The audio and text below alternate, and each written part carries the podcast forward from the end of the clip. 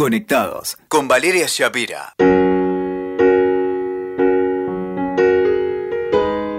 Hola, hola, bienvenidos a Conectados, bienvenida, bienvenidos, ¿cómo están? Hoy tengo el enorme placer de estar conectada con una persona que me está haciendo muy especial en la cuarentena. Ella no lo sabe, pero es mi compañía de todas las tardecitas.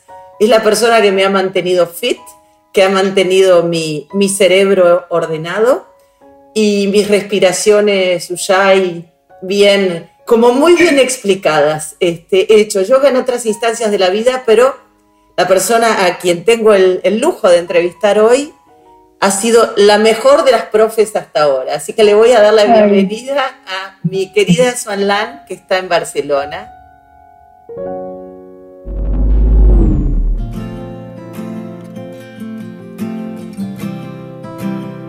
Hola Valeria, un placer estar contigo desde Barcelona y gracias por la invitación. Bueno, te Qué bien que sepas tanto de yoga y de respiración Ujjayi. He hecho un poco de todo en mi vida. Los periodistas somos eh, conocedores superficiales de todo, pero, pero después hay que profundizar, así que te agradezco esta práctica intensiva que nos has regalado a todos en tiempo de cuarentena. Eh, Swan, vamos a empezar por el principio. ¿Por qué Swan Lan? ¿Ese es tu nombre original? Exacto. Swan Lan es mi nombre vietnamita porque mis dos padres son vietnamitas. Nací en Francia y crecí en Francia. Y Swan Lan es mi nombre completo. Es verdad que mucha gente me llama me llaman Swan, pero el nombre completo es Swan Lan como un nombre compuesto. Y Swan Lan quiere decir orquídea de primavera. Swan es la primavera y Lan es una orquídea. Entonces soy una flor. Una flor de primavera, primavera que se ha iniciado en Barcelona ahora, ¿no? Sí, en Barcelona ha empezado, empieza a hacer un poquito de calor, hace buen tiempo. Hemos tenido un mes de marzo-abril de confinamiento con bastante lluvia, uh, que bueno, lo hemos visto desde la ventana y ahora ya se nota el, um, el buen tiempo y algunas provincias empiezan el desconfinamiento por fase. Ya podemos salir por la mañana para hacer deporte al aire libre de las 6 a las 10 de la mañana. Entonces empezamos a notar y poder salir y sentir este calorcito de la primavera española. Qué lindo regalo. Eh, mirando ayer tus números en el canal en el canal YouTube, como dices tú, que me, me da gracia porque dices canal YouTube con un, eh, con un acento muy especial, con el que uno se termina por encariñar por la cercanía. Uno te siente una persona muy cercana y sin embargo te siguen casi un millón de personas. Es una locura. Esto fue un fenómeno que explotó ahora con el confinamiento. Ha sido una cosecha gradual. ¿Cómo, cómo vivís este fenómeno que estás viviendo? Pues la verdad es que no me lo esperaba para nada. Yo empecé a dar clases en directo eh, tres días antes de la fecha de confinamiento, pero ya nos anunciaban que había que hacer un poco reducir vida social y sabía que los centros de yoga tenían que cerrar. Pues decidí empezar a dar clases en directo y cuando confirmaron que nos teníamos que quedar en casa y que la gente se quedaba sin su práctica de yoga, con mucha ansiedad, con mucho miedo, a no saber lo que iba a pasar, decidí dar clases eh, a diario.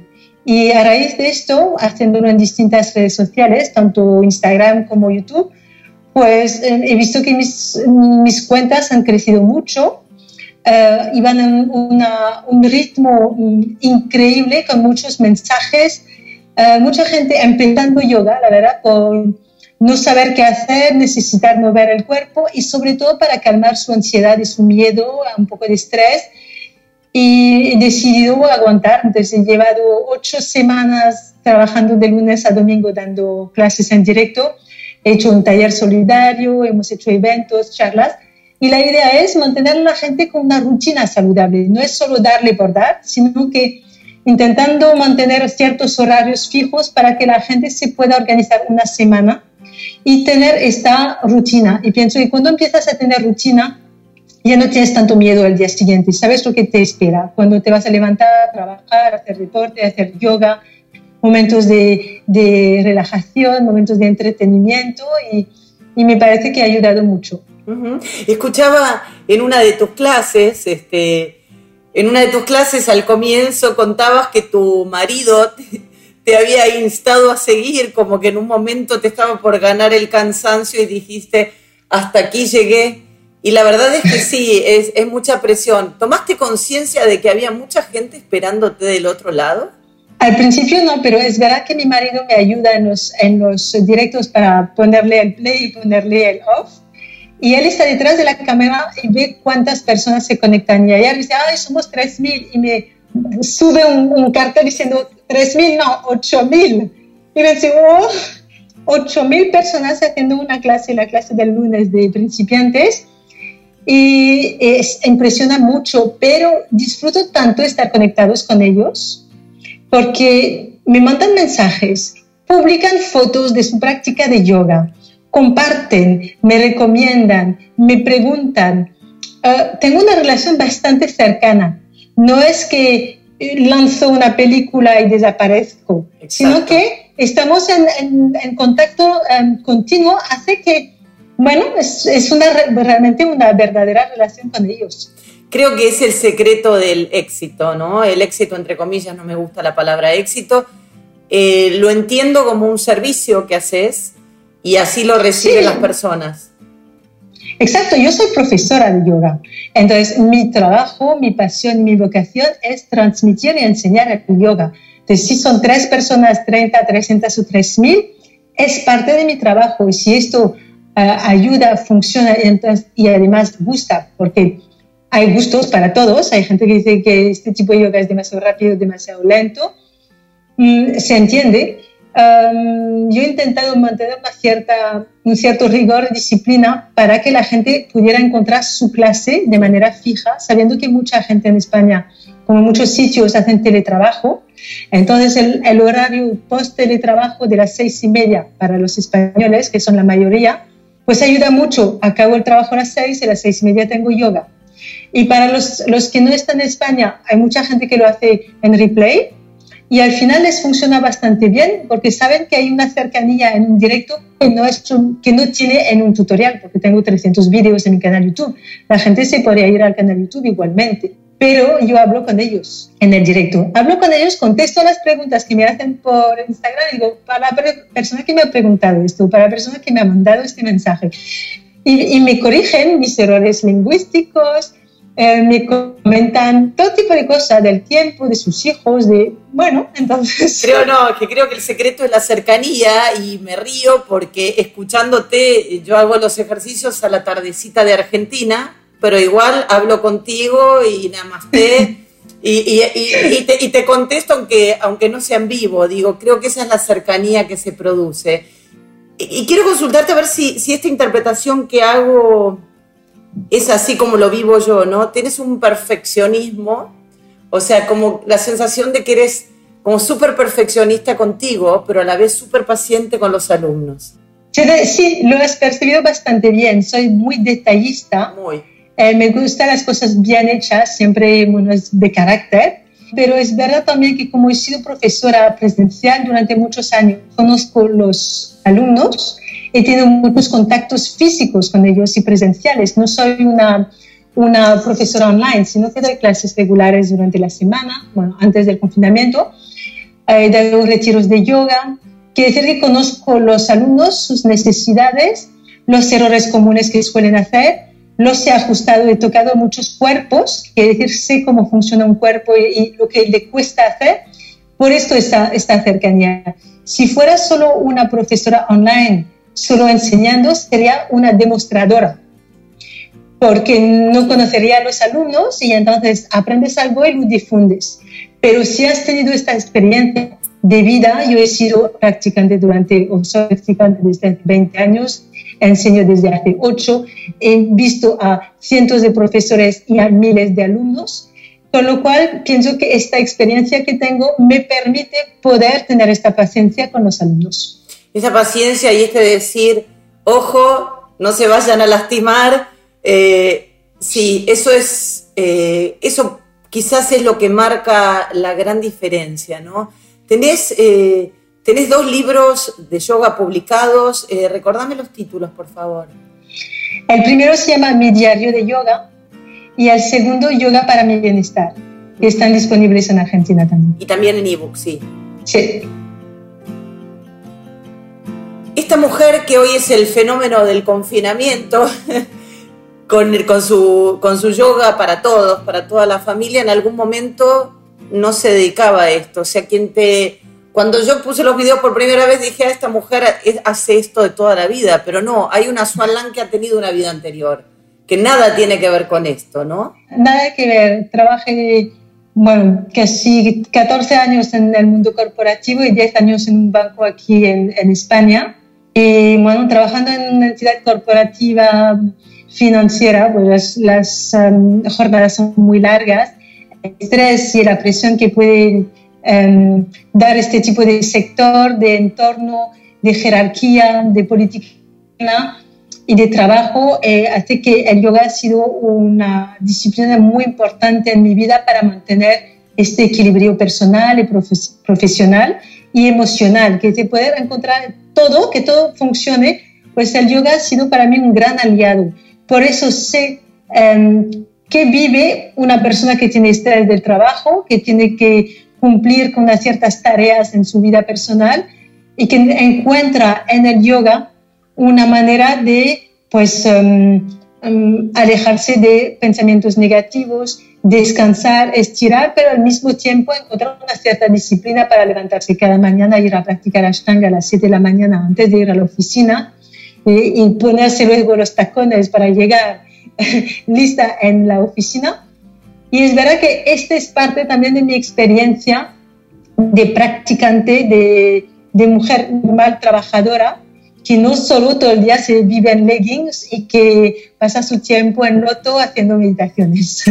Entonces, pasando por esta vida, ahora intento eh, ayudar a esta gente que todavía está en este mundo y que no encuentra siempre este equilibrio. Cómo todo termina sirviendo a la larga o a la corta, ¿no? Hasta lo que uno dice, bueno, yo tuve esa vida, eh, estuve al borde del burnt out, suponte, y bueno, eso mismo te sirve para tener herramientas para, para decirle a la gente cómo seguir. ¿Cuál fue tu quiebre personal? O sea, para para cambiar de vida tan radicalmente? O sea, ¿qué, qué ocurrió en, tu vida?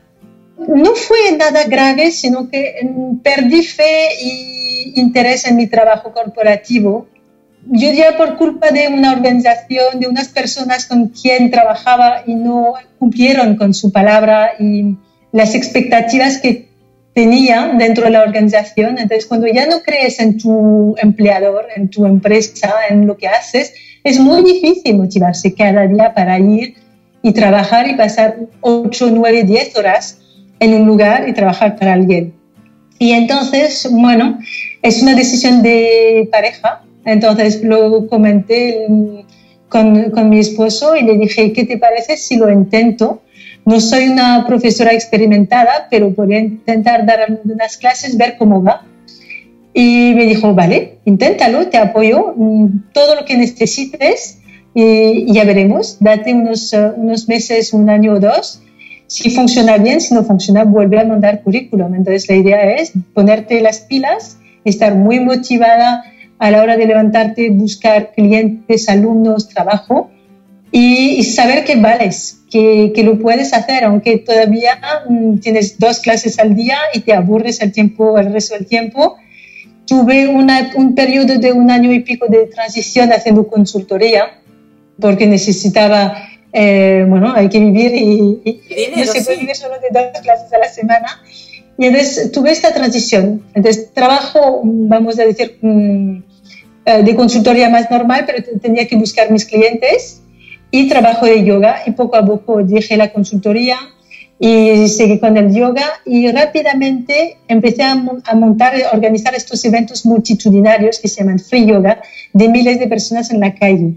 Entonces, como tengo un background de, de, business, pues busqué los um, sponsors, eh, trabajamos con los ayuntamientos, organizamos eh, estos eventos y teníamos 4.000 personas en la calle en eventos gratuitos, las camisetas, no sé qué.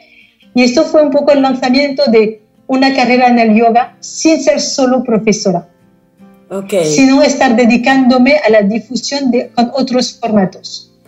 Mencionaste este background de corporativo, eh, ¿sos licenciada en marketing? Bueno, finanzas y luego hizo un máster en, um, eh, en marketing eh, digital.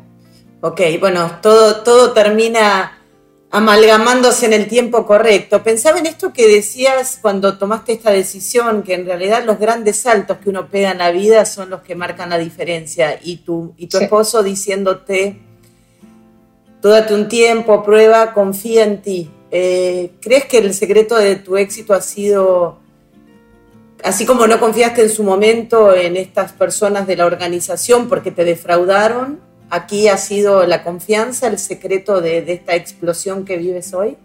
Ah, no sé si tenía yo tanta confianza cuando lo hice.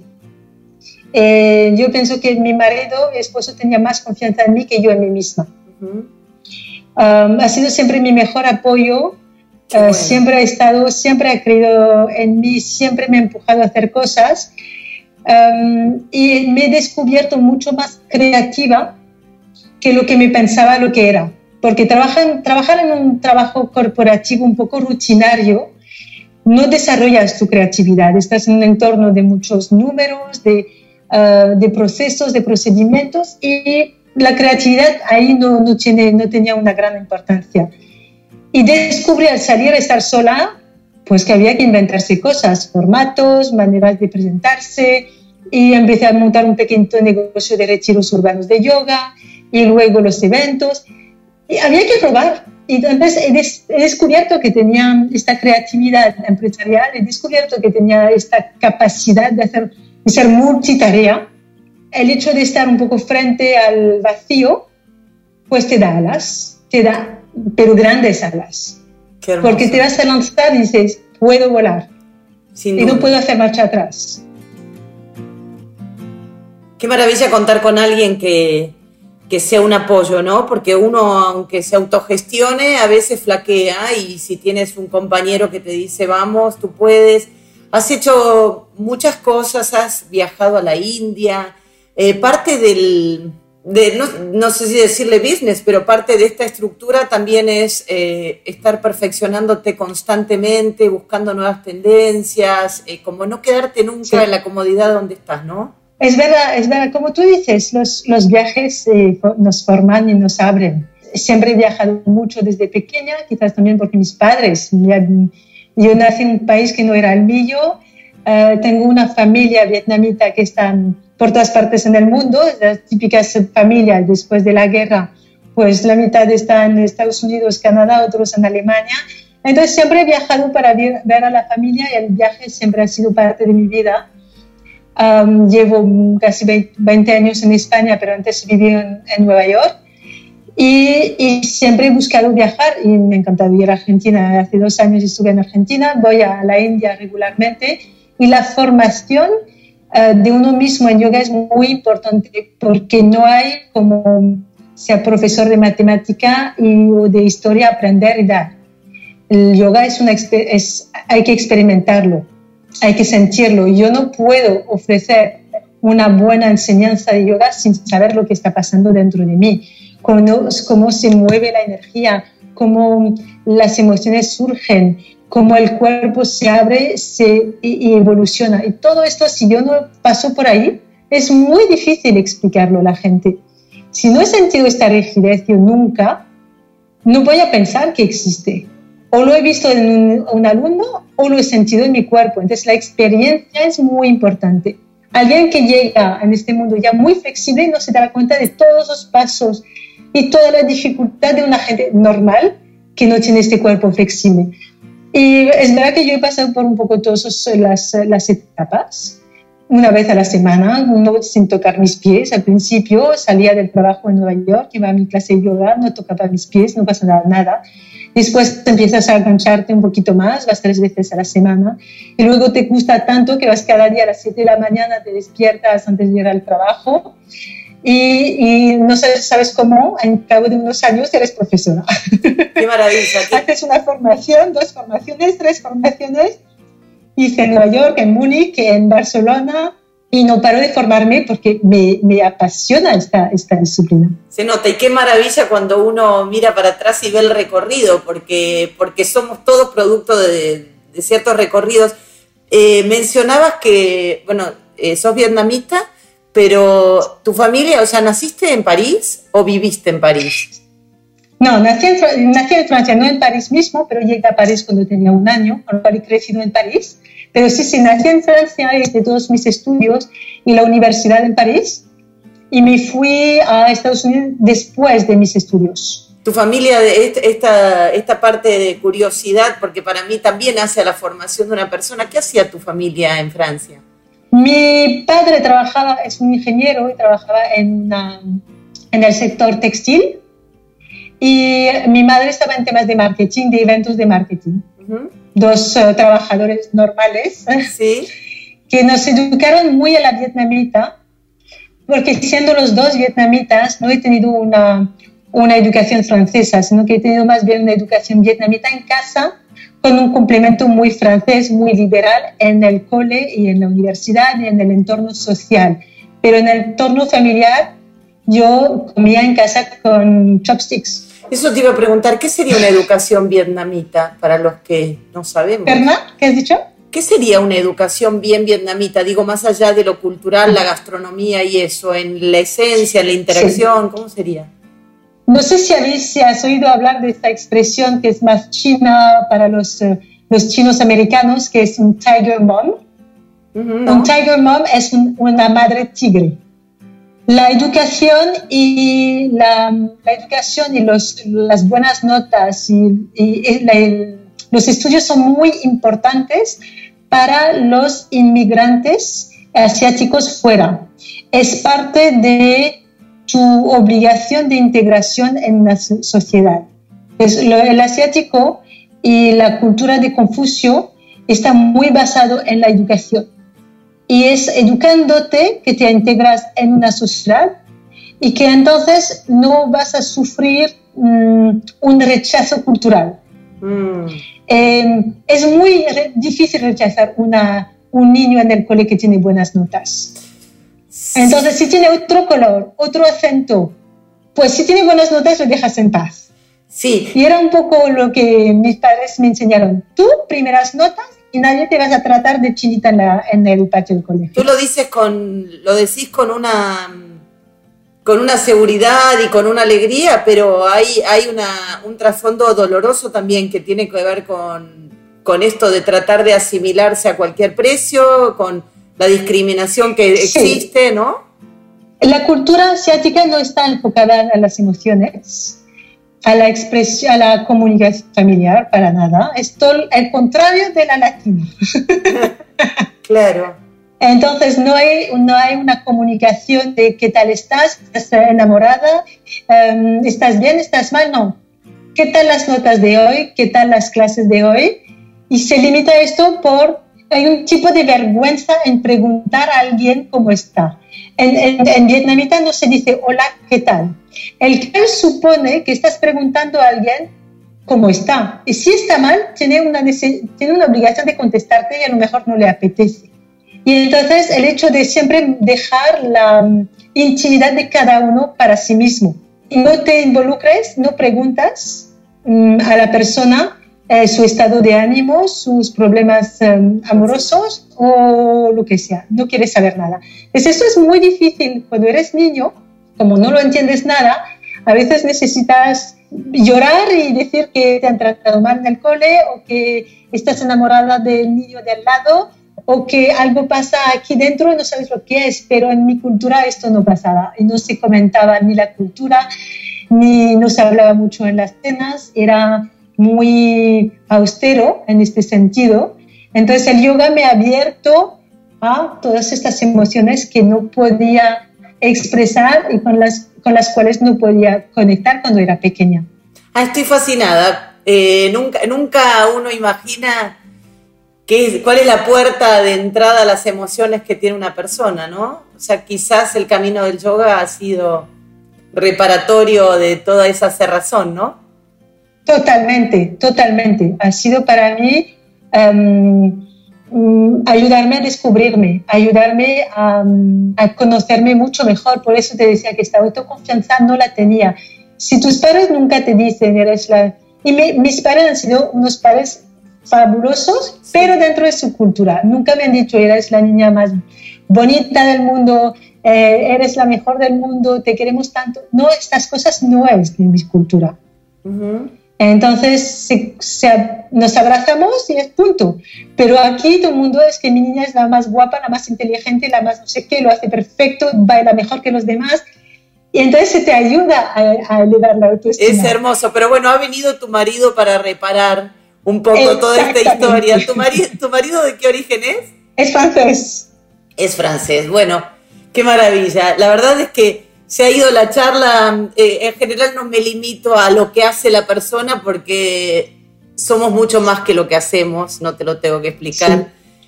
Eh, antes que nada somos seres, así que estoy encantada. Gracias gracias por preguntarme, porque es verdad que no lo suelo comentar y pocas personas me lo han preguntado, pero entiendo que sí es una parte muy importante de mi pasado y de cómo he evolucionado hacia los demás, porque quizás me ha faltado cuando era pequeña y ahora lo estoy distribuyendo y, regalando a los demás. Siento que las personas tienen, esta es una mirada muy personal, ¿no?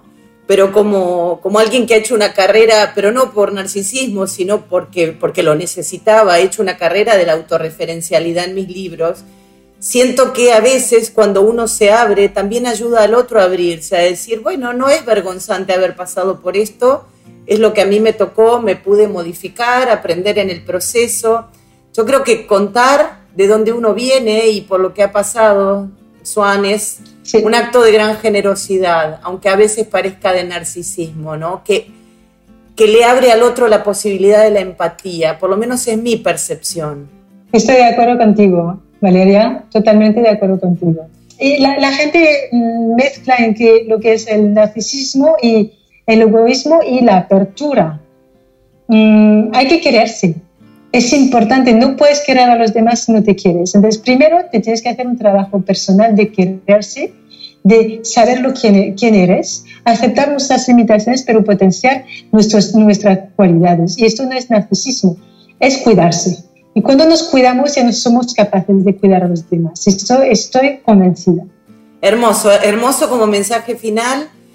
Siempre digo quererse bien para que te quieran bien y quererse bien también empieza por el cuerpo. Así que gracias en nombre de todas las personas a las que estás ayudando.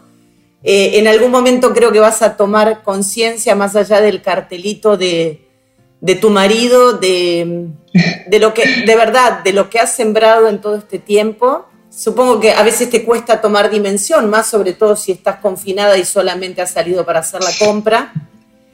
Exacto.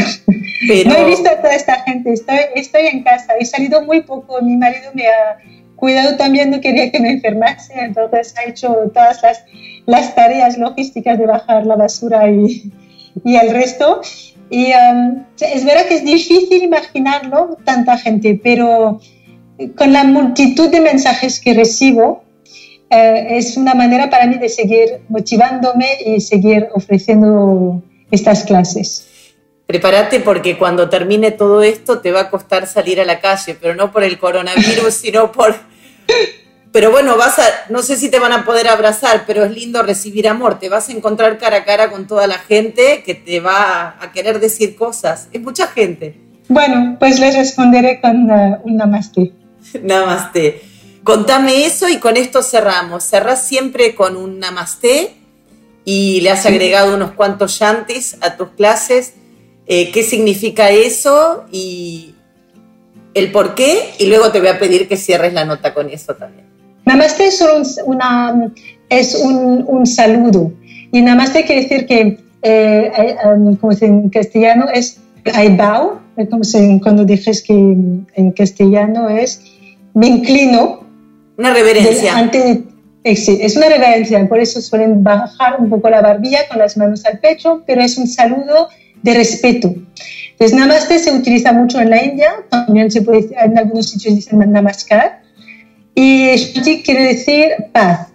Y es, una, es un término, mm, namaste, shanti, shanti, shanti, que solemos decir a finales de la clase, y se dicen tres shanti por un motivo. El primer shanti es para sí mismo es una paz personal, una paz interior. Es lo que buscamos también gracias al yoga. El segundo shanti es que deseamos paz a la gente que nos rodea. Y el tercer shanti es paz para el mundo entero y para todo el universo. que deseamos paz a todos. Entonces, más allá de, sí mismo, pero hay que empezar con nosotros. Si estamos llenos de ira, es muy difícil desear paz a los demás. Entonces, empezamos por el centro y después lo, lo, lo, difundimos. Entonces, por eso es una, es una manera de, de cerrar una sesión y despedirnos con un mensaje de paz. Y aumentar así la vibración, ¿no? Exacto.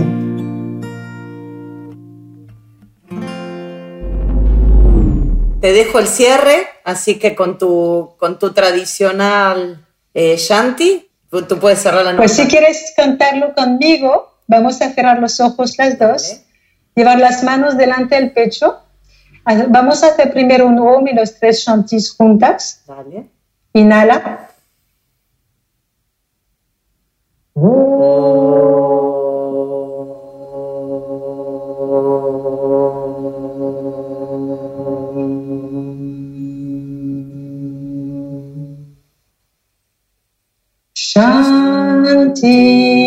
Shanti, Shanti. Abrimos los ojos. Namaste, Valeria. Mil gracias por invitarme. Qué placer, me emocioné. gracias, muchas gracias. Gracias a ti. gracias, por la entrevista, gracias por pensar en mí y estamos en contacto. Escuchaste Conectados con Valeria Shapira. WeToker. Sumamos las partes.